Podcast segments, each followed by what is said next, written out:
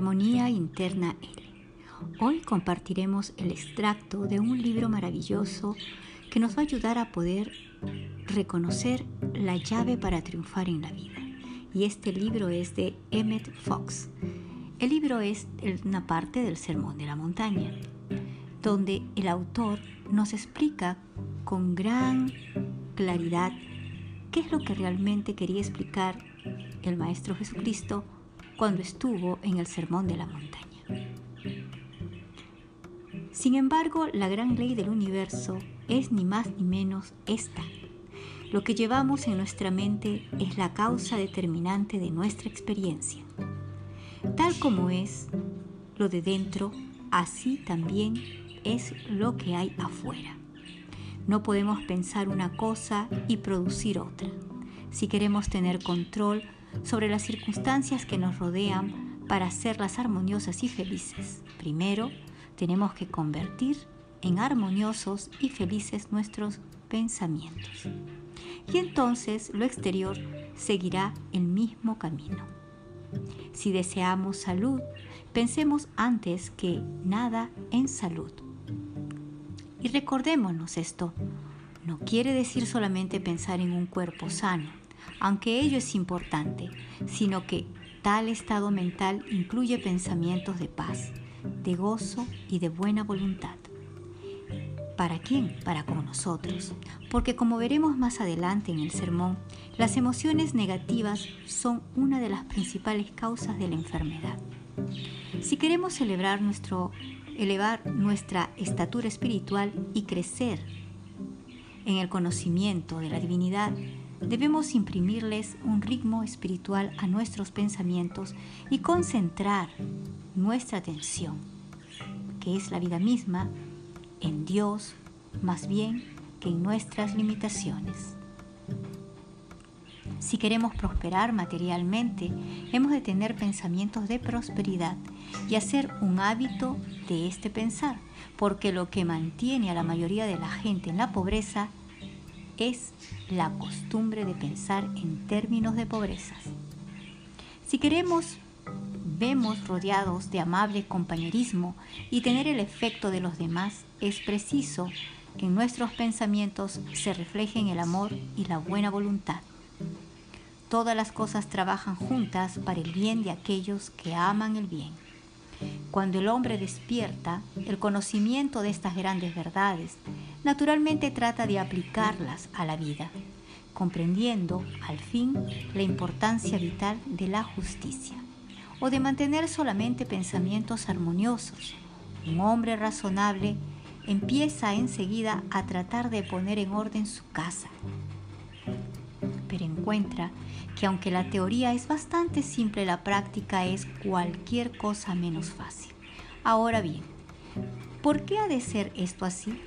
La respuesta estricta en la extraordinaria y es también muy potente. Potencia el hábito. Y nuestros hábitos de pensamiento son a la vez lo más sutiles y los más difíciles de romper. Abandonar el hábito físico es comparativamente más fácil si uno se lo propone con seriedad porque la acción sobre el plano físico es mucho más lenta y palpable que sobre el plano mental. Cuando se trata de hábitos mentales, no podemos por sí decirlo, echamos a un lado y mirarlos objetivamente como hacemos al contemplar nuestras acciones nuestros pensamientos se deslizan por el campo del conocimiento en una corriente incesante y con tal rapidez que solo con una vigilia activa y constante podemos dirigirlos. Además, el teatro de nuestros actos es el lugar en que nos encontramos. No puedo obrar más que en donde estoy. Puedo, por supuesto, dar órdenes por carta o por teléfono, o puedo tocar un timbre y obtener ciertos resultados a distancia. No obstante, el acto mismo ocurre donde estoy en el momento actual. En cambio, con el pensamiento puedo recorrer todo el panorama de la vida, evocar a todas las personas que he conocido y con igual facilidad puedo sumergirme en el pasado o remontarme hacia el futuro. Vemos por tanto que la tarea de lograr un equilibrio de pensamiento justo y pleno de armonía es mucho mayor de lo que a primera vista parece. Por esta razón, muchos se desalientan y se culpan a sí mismos al no poder transformar enseguida su ritmo mental. Y como dijo San Pablo, destruir para siempre al viejo Adán. Esto por supuesto es un grave error. La condena de sí mismo al ser un pensamiento negativo y por lo tanto injusto tiende a producir más dolor aún, conservando el viejo círculo vicioso. Si no progresamos tan a prisa como quisiéramos, el remedio es redoblar la vigilancia a fin de mantener el pensamiento en un cuidadoso estado de armonía. No nos detengamos en nuestros errores o en la lentitud de nuestro progreso. Atención, clamemos por la presencia de la divinidad en nuestra vida. Con tanto ahínco, con más ahínco, cuanto mayor sea la dificultad que trata de desalentarnos.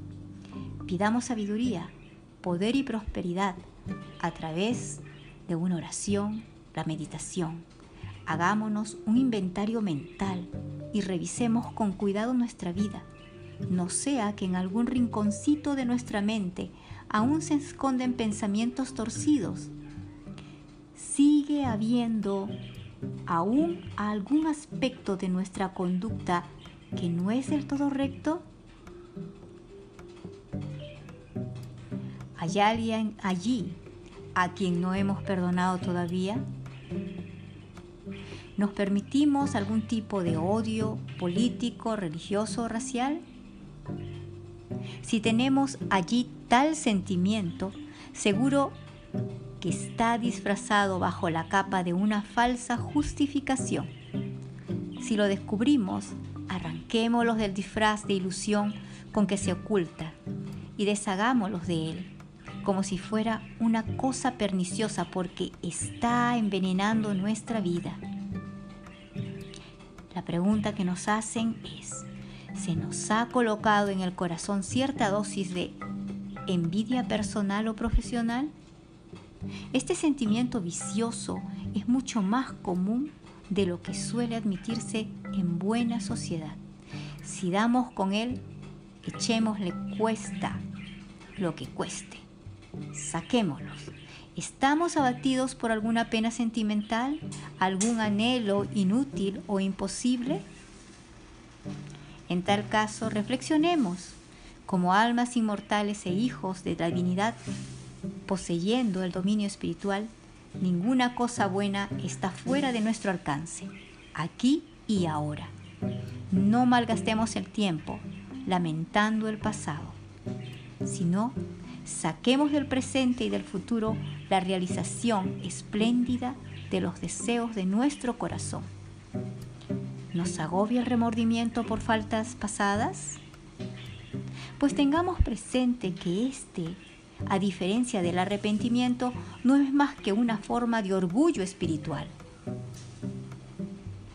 Regodearse en él, como hacen algunos, es traicionar el amor y la misericordia de la divinidad.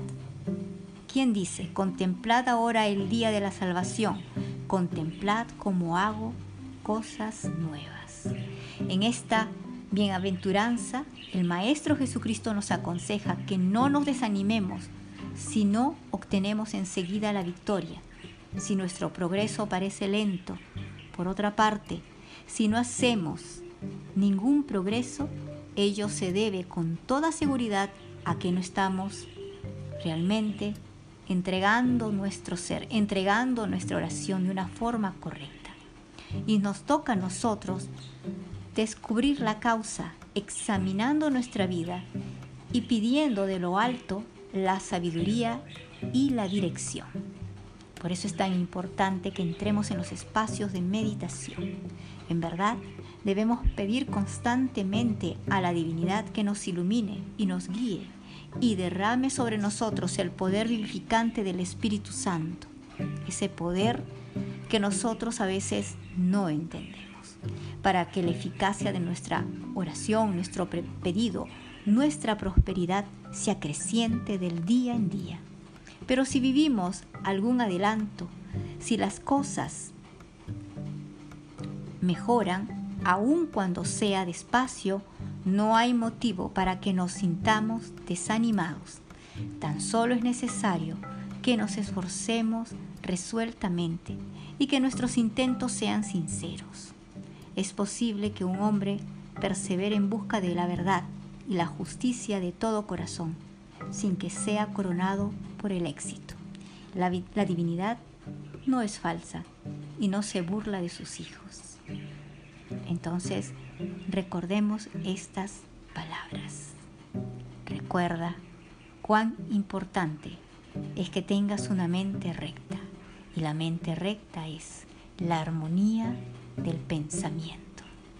Armonía interna L.